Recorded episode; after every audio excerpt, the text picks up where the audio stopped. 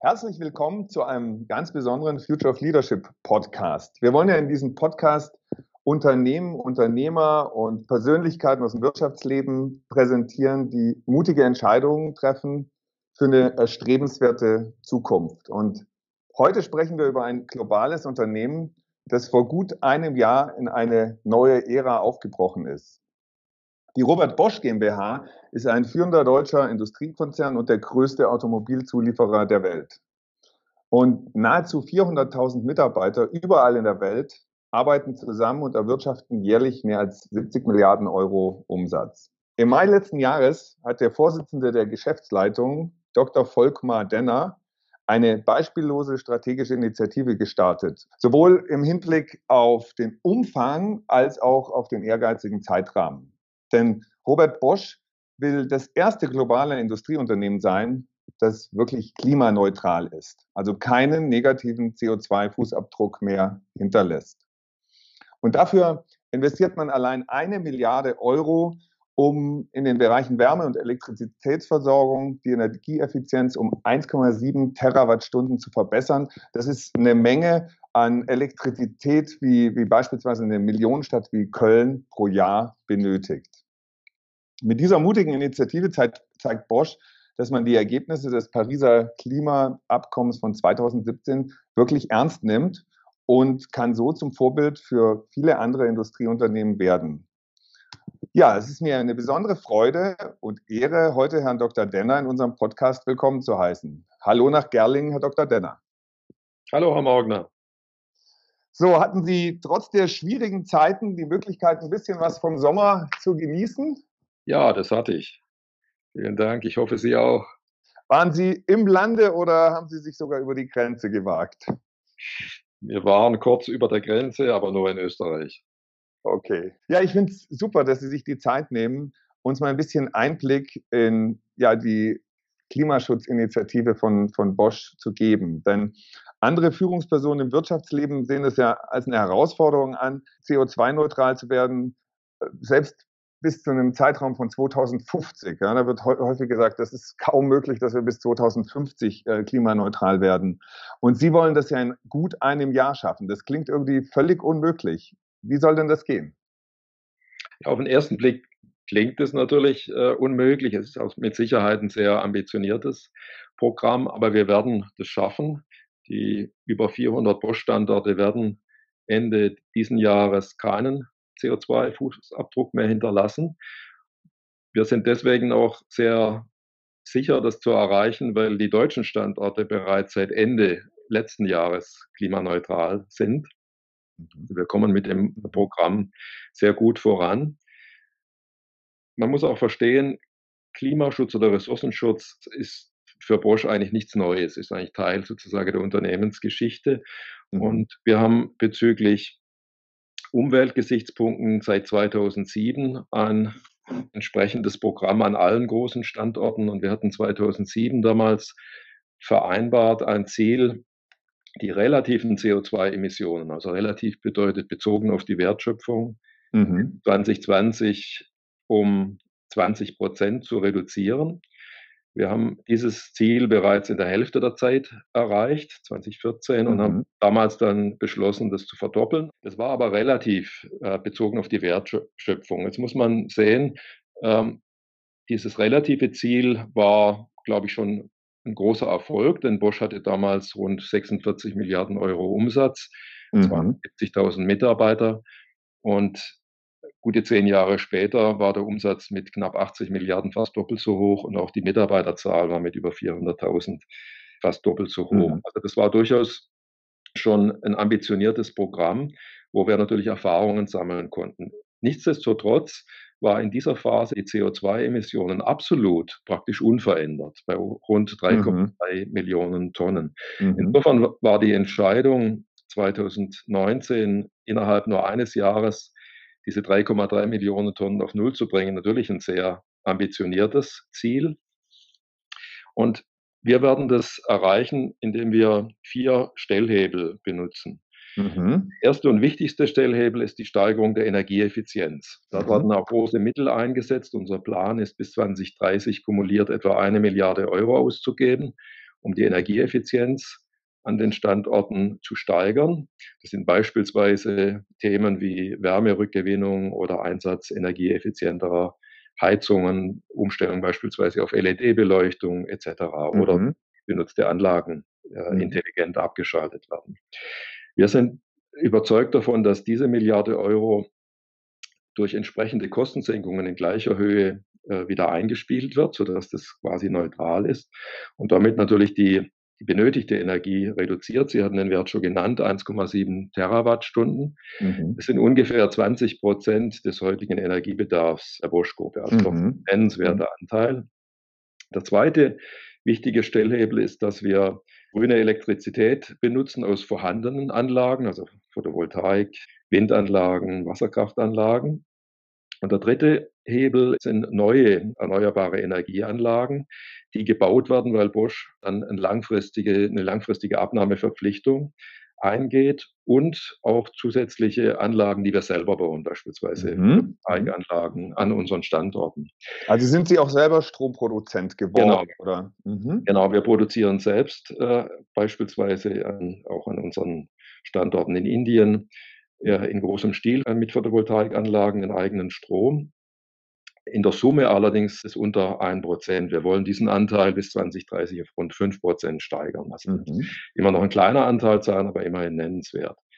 Und der vierte Stellhebel wird dann die CO2-Kompensation sein. Äh, alles, was durch die drei geschilderten Stellhebel nicht erreichbar ist, werden wir kompensieren durch CO2-Zertifikate, wobei wir dort aber nur den, den höchsten Standard einsetzen, die sogenannten Gold oder Verified Carbon Standards. Mhm. Also Kompensationen, die nachweisbar zu CO2-Einsparungen äh, führen müssen und die auch durch unabhängige Dritte auditiert werden. Also das sind die vier Stellhebel und es gibt einen klaren Plan und auch entsprechende äh, Verfolgung, die, wie, wie wir bei diesen vier Stellhebeln vorankommen.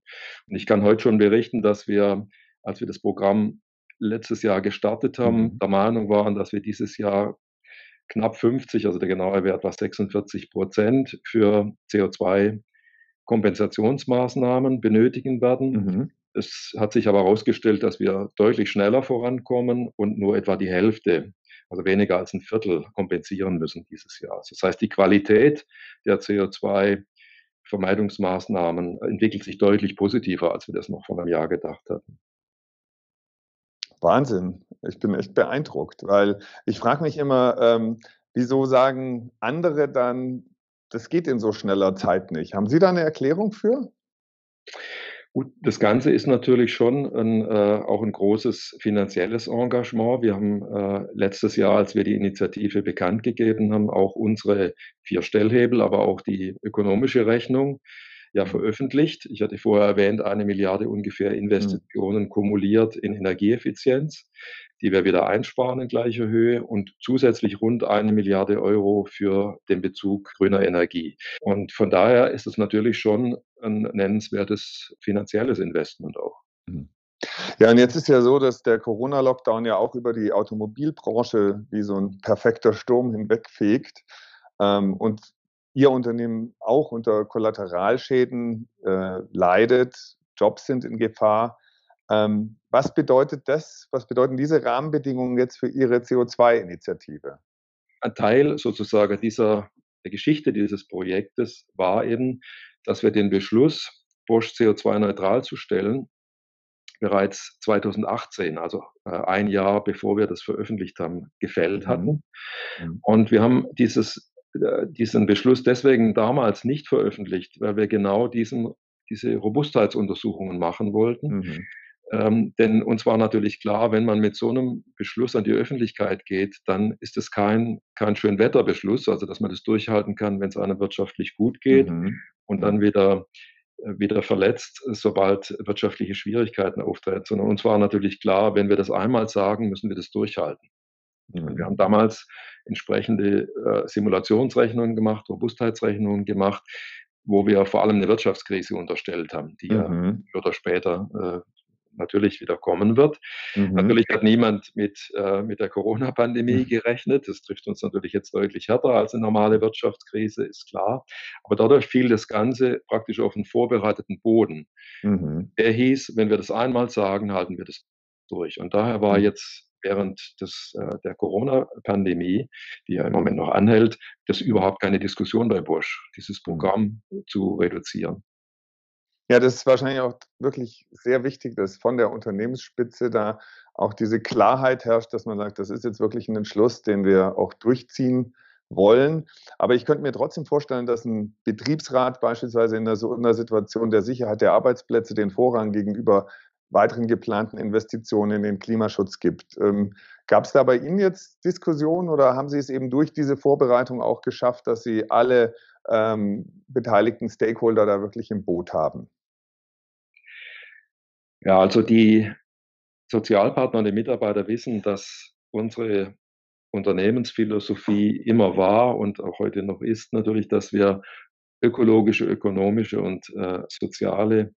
Gesichtspunkte versuchen auszubalancieren. Das ist natürlich mhm. Kunst der Unternehmensführung.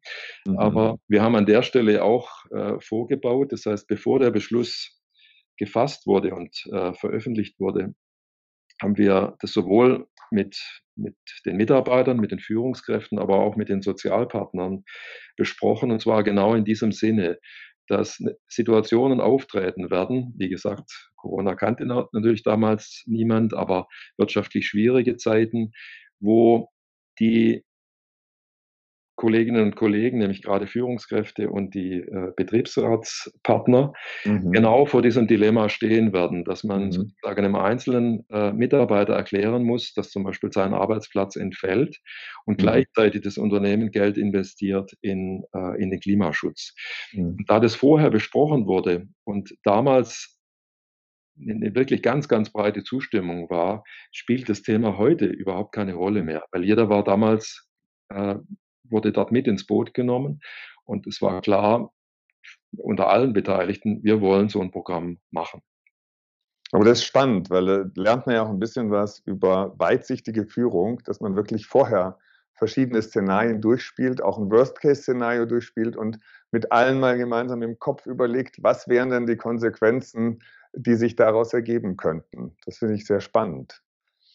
Hm, was hat Sie und die Geschäftsleitung denn damals ähm, dazu bewegt, diese mutige Entscheidung zu treffen?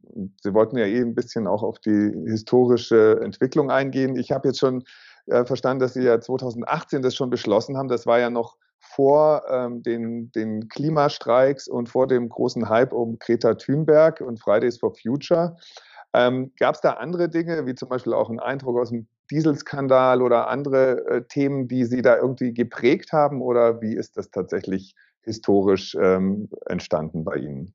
Rund eine Woche, nachdem ich die Verantwortung als CEO und Chairman äh, bei Bosch übernommen habe, im Juli 2012, damals an die Forschung und Vorausentwicklung, die mir äh, direkt berichtet hat, die Aufgabe gestellt, ein Konzept zur CO2-Neutralstellung von Bosch zu entwickeln, also 2012, von daher mhm. lang mhm. vor vor den äh, geschilderten Themen. Mhm. Warum? Weil ich damals intensiv die Klimaforschung verfolgt habe und überzeugt mhm. davon war, dass die, die damaligen Erkenntnisse der Klimaforscher korrekt sind, soweit ich das mhm. beurteilen konnte, und äh, Handeln erfordern. Und mhm. interessant war dann, wie das Ganze startete, denn mhm. die Forschung äh, hat mir dann damals eine Ausarbeitung geschickt und die hatte zum Inhalt, dass man, wenn man Bosch CO2-neutral stellen möchte, äh, über 5 Milliarden Euro investieren muss, und zwar eigentlich sofort, mhm. und über 1000 Windkraftanlagen aufbauen muss, wobei die Betriebskosten natürlich äh, noch, noch dazukommen. Mhm. Fazit also der Fachleute war damals, ist völlig un, äh, unrealistisch. Mhm. Ich habe dann diese Ausarbeitung zurückgeschickt und weil ich äh, kurz davor ein Buch von Professor Radermacher äh, gelesen hatte, der insbesondere auch auf, darauf hingewiesen hat, dass CO2-Neutralstellung eigentlich nur geht, wenn man verschiedene Stellhebel benutzt. Und er hat zum Beispiel auch das Thema Aufforstung damals als Möglichkeit mhm. gebracht. Die, die zweite Rückmeldung dann der Forscher war, man müsste ungefähr 170 Quadratkilometer äh, Wald aufforsten jedes, jedes Jahr, und zwar auf mhm. Dauer, um Bosch CO2-neutral zu stellen, also auch etwas völlig Unrealistisches. Mhm. Äh, interessant ist also sozusagen von der Führungskultur her, obwohl die Mitarbeiter völlig fachlich korrekt, ich habe das vor kurzem nochmal nachgelesen, mhm. argumentiert haben, haben sie ja eigentlich quasi signalisieren wollen durch die Ausarbeitung, dass die Aufgabe eigentlich äh, nicht lösbar ist, dass die eigentlich unsinnig ist. Mhm. Und jetzt mhm. ist ja interessant sozusagen, wie reagiert man, wenn man von den besten Fachleuten so eine Ausarbeitung bekommt, die mhm. fachlich korrekt ist, und die einem zeigt eigentlich, dass die Mitarbeiter noch nicht bereit sind, äh, dem zu folgen. Mhm. Und ich habe damals dann Folgendes gemacht. Wir haben gesagt, gut, wenn es in einem Schritt nicht geht, ist es möglich, mehrere kleine Schritte zum Ziel zu machen. Mhm. Wir haben dann 2015 beschlossen für zwei wichtige neue strategische Felder von Bosch. Das war das Thema Elektromobilität mhm. und das Internet der Dinge. Wir haben dort mal damals eine eigene Software-Suite äh, entwickelt, die mhm. sogenannte IoT-Suite. Also diese beiden Felder Elektromobilität und die, die, äh, die Rechner für die mhm. IoT-Suite CO2-neutral zu stellen. Dafür gab mhm sozusagen ein erstes Budget damals der Geschäftsführung. Das sind zwei relativ kleine Felder, die machen etwa ein Prozent des Bosch äh, Energieverbrauchs aus, aber immerhin, um sozusagen mal zu beginnen. Dafür gab es mhm. dann auch ein Budget. Und das Interessante war, das stellte sich dann raus, dass wir bei der CO2-Neutralstellung dieser beiden Felder dieses Budget, das war rund eine Million Euro, ansteigend auf zwei, mhm. gar nicht äh, benötigt haben. Und das mhm. war sozusagen der erste Punkt, wo dann ähm, klar war, wir können das eigentlich ausweiten. Das haben wir dann auch gemacht, dass wir das Programm zum Grünstrombezug etwa verdoppelt haben. Mhm. Und der nächste wichtige Schritt passierte dann neben dieser Verdopplung im Jahr 2017 mit dem Beschluss, von Bosch eine neue Halbleiterfabrik in Dresden zu bauen. Das muss man mhm. wissen, bei dem CO2-Footprint sind eigentlich die bei weitem größten Emittenten von CO2 die Halbleiterfabriken, weil die sind mhm. sehr energieintensiv und die Gießereien. Und der Beschluss fiel damals, die neue Halbleiterfabrik in Dresden vom Beginn an CO2-neutral zu stellen. Mhm. Und das war sozusagen der nächste wichtige Schritt 2017, weil eine, eine Halbleiterfabrik CO2-neutral gab es damals natürlich mhm. äh, noch nicht weder bei Bosch noch, soweit ich weiß, außerhalb. Dann begannen damals die ersten Rechnungen.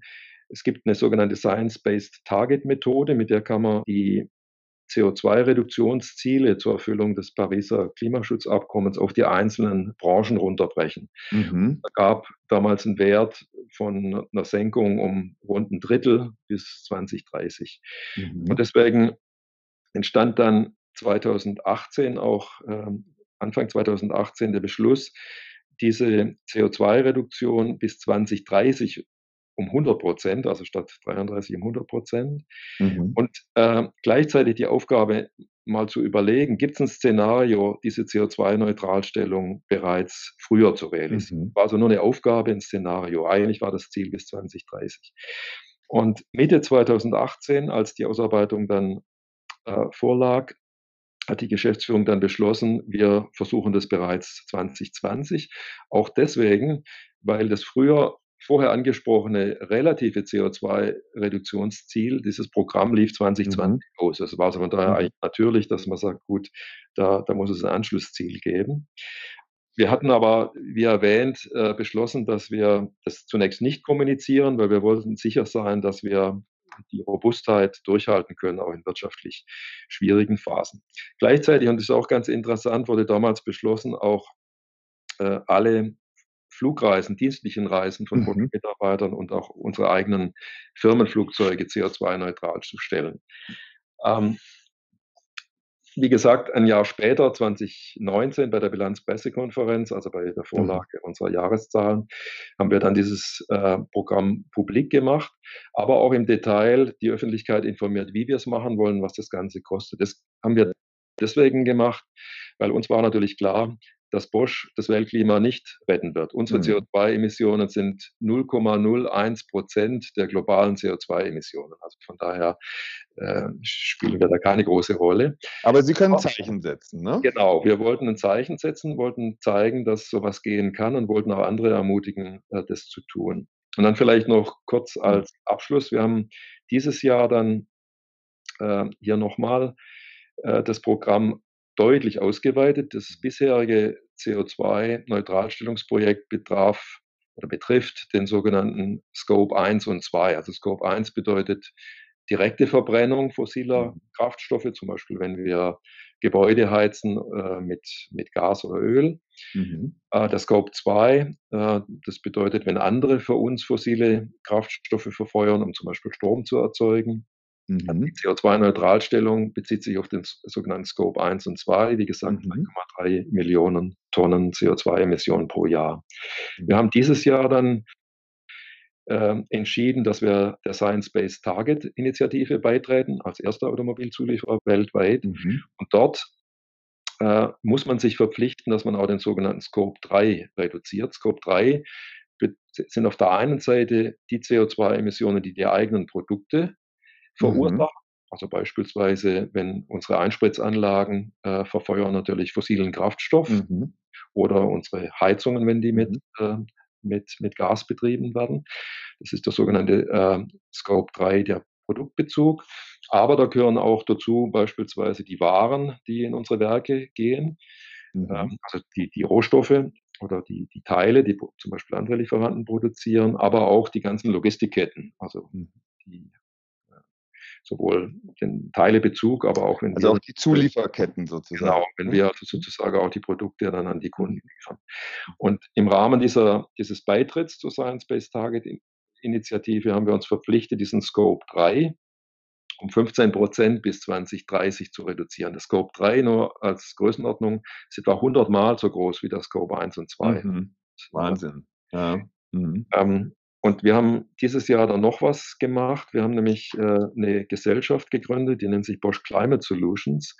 Die bietet Dritten, also außerhalb von Bosch, Dienstleistungen an, um ihnen zu helfen, äh, CO2-Reduktionsprogramme äh, zu machen oder sogar CO2-neutral zu werden. Das heißt, aus unserer eigenen Erfahrung können jetzt auch, äh, auch Dritte profitieren als Dienstleistungsgeschäft.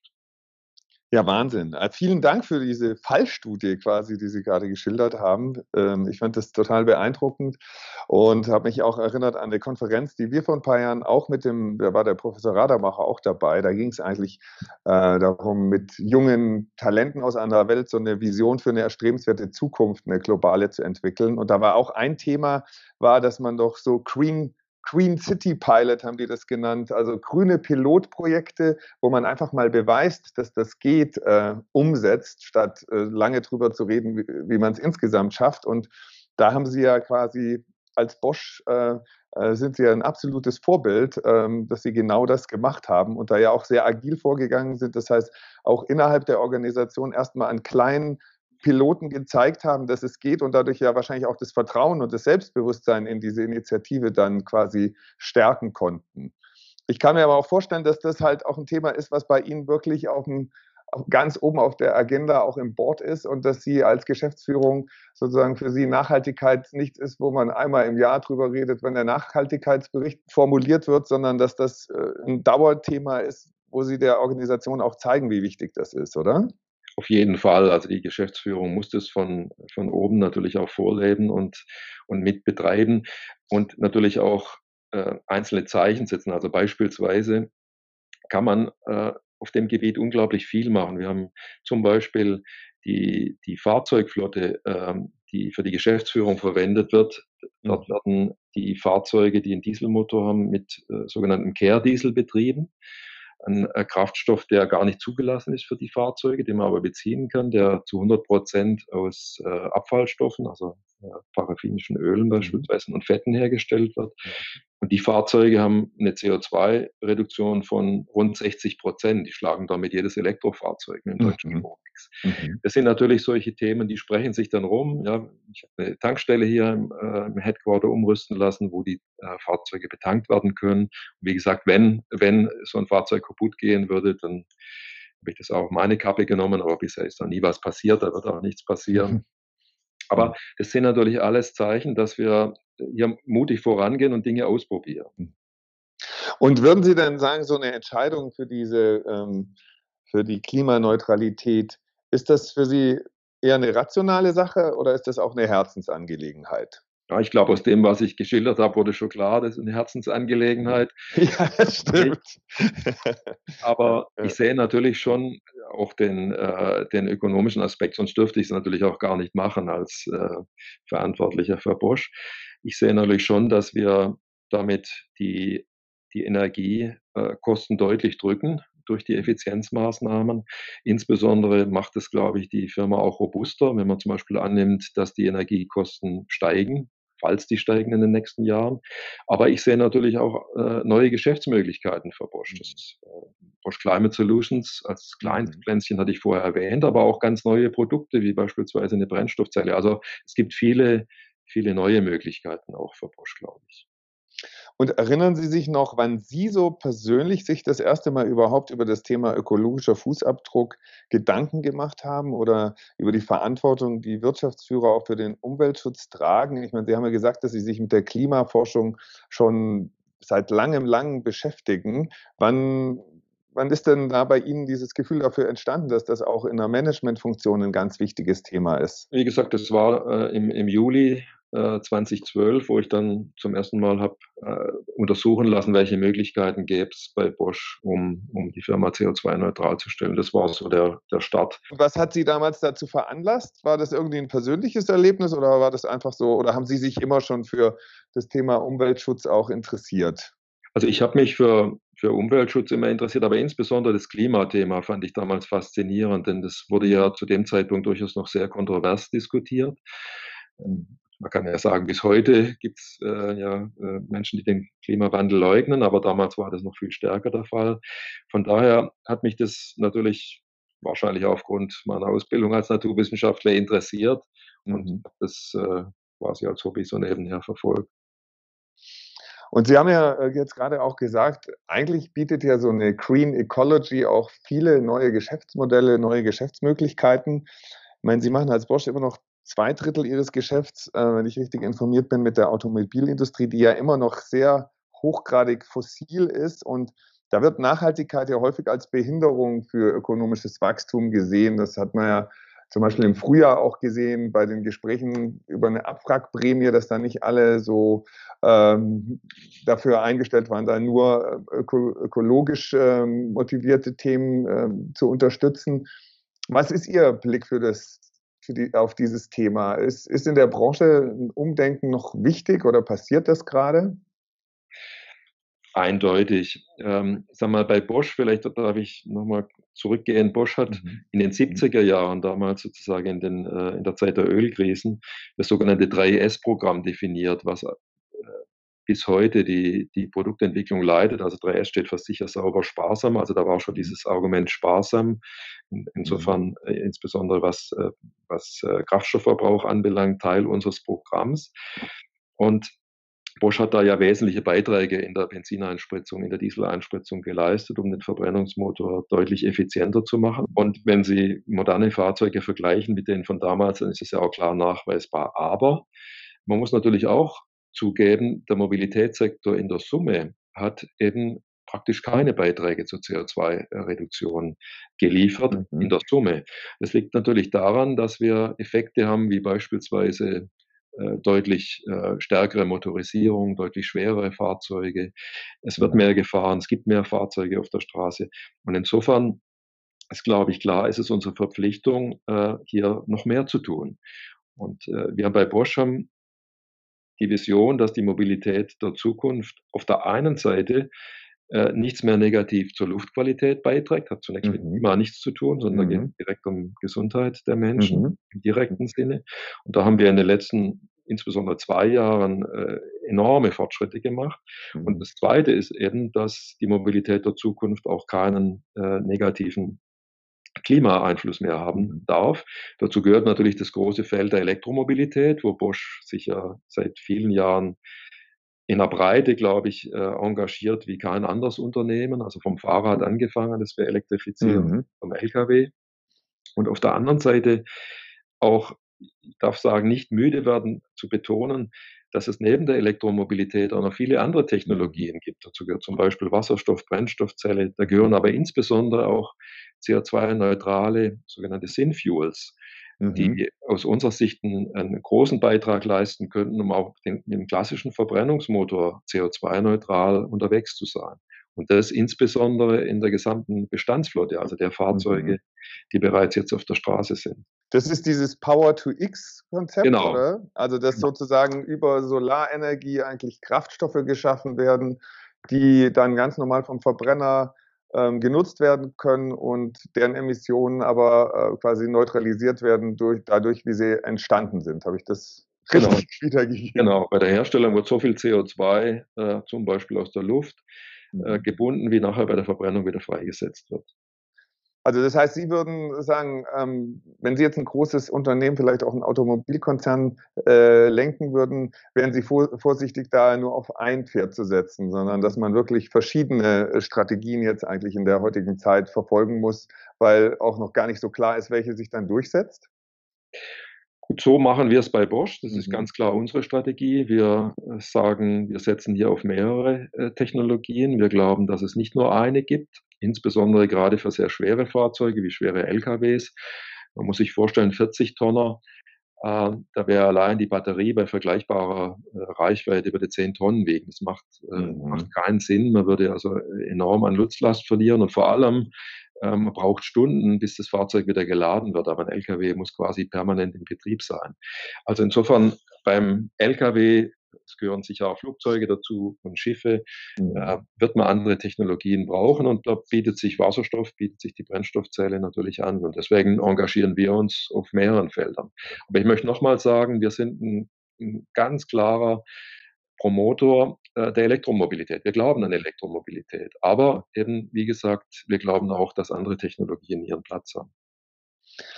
Jetzt nochmal zurückzukommen zu Ihrer mutigen Entscheidung und Initiative. Wie hat denn da die Führungsmannschaft ähm, auf diese Klimaschutzinitiative reagiert? War das schwer, die Manager äh, so rund um den Globus zu überzeugen, dass, dass sich dieses Engagement lohnt? Nein, eigentlich gar nicht. Dadurch, wie ich vorher geschildert habe, dass wir ähm, die wesentlichen Gremien einbezogen haben in die Entscheidung, ähm, fiel das Ganze auf den vorbereiteten Boden. Ich möchte auch nochmal äh, erwähnen, Ressourcenschutz ist Teil eigentlich der Bosch-DNA, geht zurück mhm. auf unseren äh, Gründer, also schon Robert Bosch hat seinen Mitarbeitern gesagt, sie sollen sparsam mit Ressourcen umgehen, also war der typisch Schwabe und das Licht zum Beispiel ausschalten, wenn es nicht benutzt wird. Wir lächeln da heute manchmal drüber. Ja, aber es ist eigentlich gar nicht so äh, schlecht von der Einstellung her. Ne? Genau, ne? es geht ja mehr um die Einstellung, nicht um die direkte Einsparung äh, durch, durch das Licht. Und diese Einstellung äh, war eben, geht schon zurück auf den Gründer und prägt das Unternehmen äh, bis heute, dass man sehr kostenbewusst vorgeht und, und ressourcenbewusst. Und ähm, was hatte das, weil ich meine, es ist ja trotzdem spannend, wenn Sie da äh, in, in einem Headquarter eine Initiative entscheiden, an einem Tisch als ein paar äh, Boardmitglieder und dann gibt es ja 400.000 Menschen, die davon erfahren, das ist ja wirklich eine sehr große ähm, ja, eine sehr große Menge an, an, an Zielgruppe, die Sie da ansprechen, die, die man für so ein Thema begeistern muss, die auch noch aus, aus unterschiedlichen Kulturen und Milieus kommen. Ähm, hatte diese Klimaschutzinitiative auch einen positiven Impact auf, auf das Selbstverständnis der Mitarbeitenden bei Bosch oder auf die Unternehmenskultur? Also eindeutig, die Bosch-Mitarbeiter sind enorm stolz auf dieses Programm. Mhm. Überall in der Bosch-Welt, wo ich, äh, wenn ich die Standorte besuche, äh, spürt man das. Also die die Bosch-Mitarbeiter sind stolz auf ihr Unternehmen, weil es hier eine Vorreiterrolle übernommen hat, weil wir natürlich auch sehen, welchen Ausstrahlungseffekt wir damit erreicht haben. Mhm. Innerhalb des Jahres haben zum Beispiel mehrere Fahrzeughersteller bekannt gegeben, dass sie das zukünftig zum Vergabekriterium für Aufträge machen mhm. werden, sodass also die Mitarbeiter auch sehen, wir sind hier sozusagen natürlich einfach ein Stück voraus. Und, und ich bin überzeugt davon, dass das die, die Bosch-Kultur massiv verstärkt hat. Also in der Summe, die, die Bosch-Mitarbeiter sind, glaube ich, sehr, sehr stolz auf das, was wir hier machen. Und sie werden natürlich auch einbezogen. Beispielsweise die Energieeffizienzprogramme leben ganz stark von äh, Vorschlägen der Mitarbeiter. Mhm.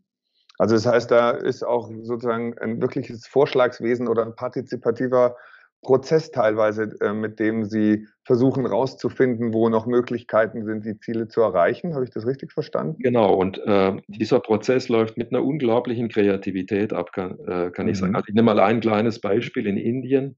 an mhm. einem Standort, wo äh, eigene Solaranlagen aufgebaut wurden, wird unter den Solaranlagen äh, Gemüse angebaut, das dann in der Kantine äh, für die Mitarbeiter verwendet wird zum mhm. Essen. Weil auf die Weise sozusagen die Solaranlagen müssen regelmäßig gereinigt werden. Das Wasser, was dort verwendet wird, kann man gleichzeitig benutzen ähm, für die Bewässerung ähm, vom, vom Gemüse dort. Also das ist äh, spannend. Ganz also, tolle, ganz tolle. Urban Farming und Produktion. Wahnsinn. Bei ja. dem Standort, weil Fläche da nicht so teuer ist, äh, sind nicht auf dem Dach, sondern sind quasi auf dem Feld. Und das sind natürlich Lösungen, die würden uns hier gar nicht einfallen. Sowas entsteht durch Kreativität vor Ort. Ja, und es ist ja, wie Sie sagen, ich meine, wenn man das Gefühl hat, dass man bei so einem wichtigen Thema, äh, vor dem ja auch die Menschheit als Ganzes ihre Augen eigentlich nicht mehr wirklich verschließen kann, dass man da vorne mit dabei ist, dann ist ja auch die Fallhöhe nicht so groß, als wenn man so das Gefühl hat, wir schieben quasi notwendige Maßnahmen immer weiter voraus und dann wird ja sozusagen die, die, die Bugwelle immer, immer stärker. Was ist denn so Ihr Eindruck im Hinblick auf den Beitrag der deutschen Wirtschaft insgesamt zu den Zielen des Pariser Klimaabkommens? Haben Sie das Gefühl, dass Deutschland da ähm, ausreichend äh, einen Beitrag leistet oder könnte da, wäre da noch viel mehr drin? Also ich denke, die, die deutsche Bundesregierung hat mit dem Klimaschutzplan äh, ein sehr ambitioniertes, äh, sehr ambitionierte Ziele und auch die EU-Kommission. Europa bis 2050 völlig klimaneutral zu machen als gesamter Kontinent sind extrem ehrgeizige Programme. Mhm. Und äh, hier muss natürlich jeder Teil unserer Gesellschaft einen Beitrag leisten und da gehört die Wirtschaft natürlich dazu. Also ich denke, die, die Randbedingungen sind so gesetzt, dass wir in, in der Wirtschaft unseren Beitrag leisten müssen und es auch tun. Und die, insbesondere die deutsche Wirtschaft ist ja sehr innovativ, hat, äh, ist technologisch auf vielen Gebieten führend und hat von daher aus meiner Sicht beste Voraussetzungen, um hier einen Beitrag äh, zu leisten. Und ist das jetzt für Sie ähm, als ein stiftungsgeführtes ähm, Unternehmen oder als ein Unternehmen, das ja, wenn ich das richtig verstehe, einer Stiftung gehört, ist das da leichter, so eine mutige, auch langfristige Initiative zu starten, als für Unternehmen, die an der Börse gelistet sind und jedes Jahr ihre Finanz, äh, jedes Quartal ihre Finanzkennzahlen gegenüber Analysten rechtfertigen müssen? Also glauben Sie, dass da so Eigentümerstrukturen ähm, auch eine wichtige Rolle sp spielen, wenn es um Nachhaltigkeit einer Strategie geht? Auf jeden Fall. Also unsere Unternehmensverfassung erleichtert es. Wir haben beispielsweise dieses Programm natürlich auch sehr frühzeitig mit der Familie äh, mhm. abgestimmt, die äh, für das Thema Nachhaltigkeit äh, auch ganz, ganz entschieden steht und die das aus vollem Herzen unterstützt. Also solche langfristigen Projekte, sei es in der Technik, hier einfach lange durchzuhalten, dicke Bretter zu bohren oder in diesem Fall für den Klimaschutz, da kommt uns unsere Unternehmensverfassung eindeutig entgegen, das ist keine Frage. Auf der anderen Seite sind wir natürlich ein Wirtschaftsunternehmen. Das heißt, wir mhm. stehen im harten Wettbewerb wie, äh, wie jede andere Firma auch. Also mit anderen Worten, wir müssen natürlich bei allem, was wir tun, wettbewerbsfähig sein. Und, ähm, und da glauben Sie aber auch, dass hinter CO2-Neutralität wirklich langfristig ein positiver Business Case steht.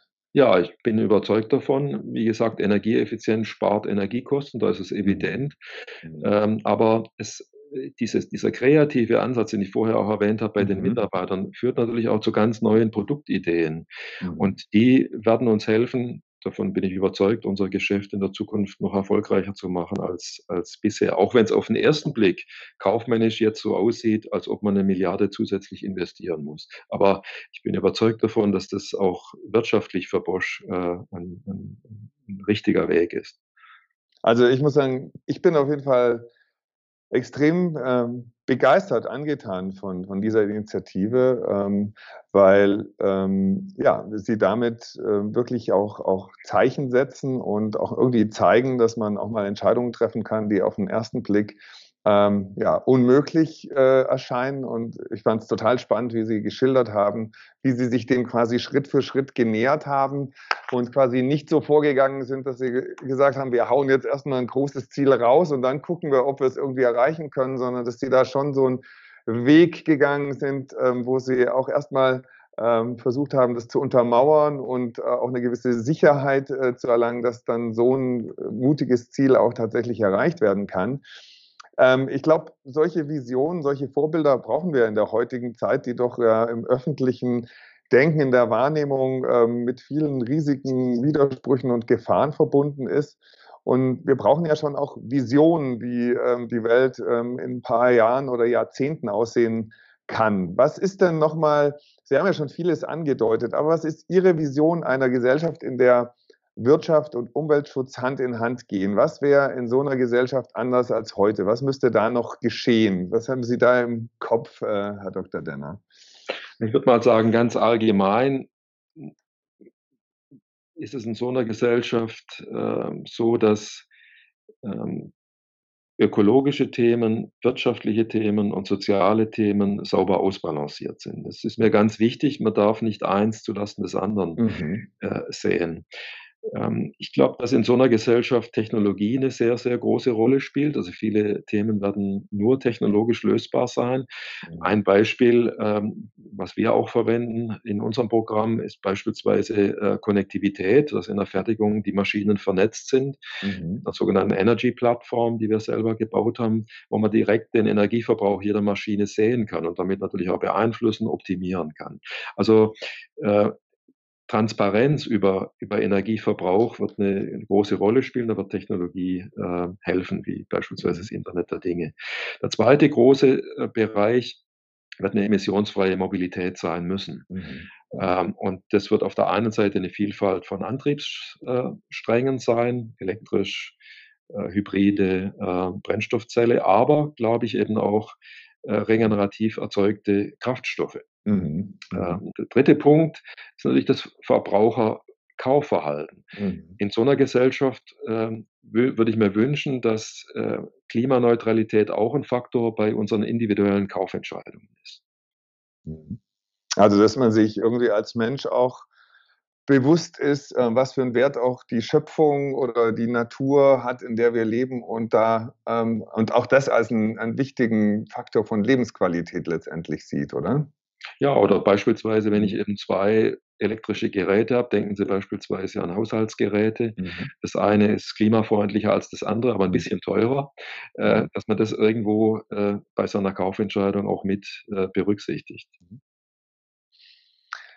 Ja, vielen, vielen Dank. Ähm, wenn Sie unseren Zuhörern noch so einen Rat für die Zukunft mitgeben würden, äh, viele unserer Zuhörer sind ja auch ähm, junge Talente, Menschen, die gerade so mit dem Studium ähm, zu Ende sind oder ihren ersten äh, großen Job angenommen haben und so das Berufsleben planen, vielleicht auch ihre Karriere als Führungsperson. Was wäre denn so ein Rat, den Sie äh, solchen Menschen mit auf den Weg geben würden, Herr Dr. Denner? Das ist natürlich jetzt eine schwierige Frage. Ich belasse es mal bei unserem Thema CO2-Neutralität, äh, mhm. äh, um den roten Faden da weiter zu spinnen. Also nach meiner Überzeugung und daher auch ein Rat wäre, die CO2-Neutralität ist, glaube ich, nicht mit einer Maßnahme erreichbar, sondern erfordert ein kreatives und auch technologieoffenes Vorgehen und aber auch ein großes Durchhaltevermögen. Das wäre so mhm. mein Rat, das, was wir auch äh, gelernt haben bei unserem eigenen Programm. Also auch mit Hartnäckigkeit dran zu bleiben. Genau. Lieber Herr Dr. Denner, vielen herzlichen Dank für dieses spannende und inspirierende Gespräch. Ja, ich danke Ihnen, Herr Wagner.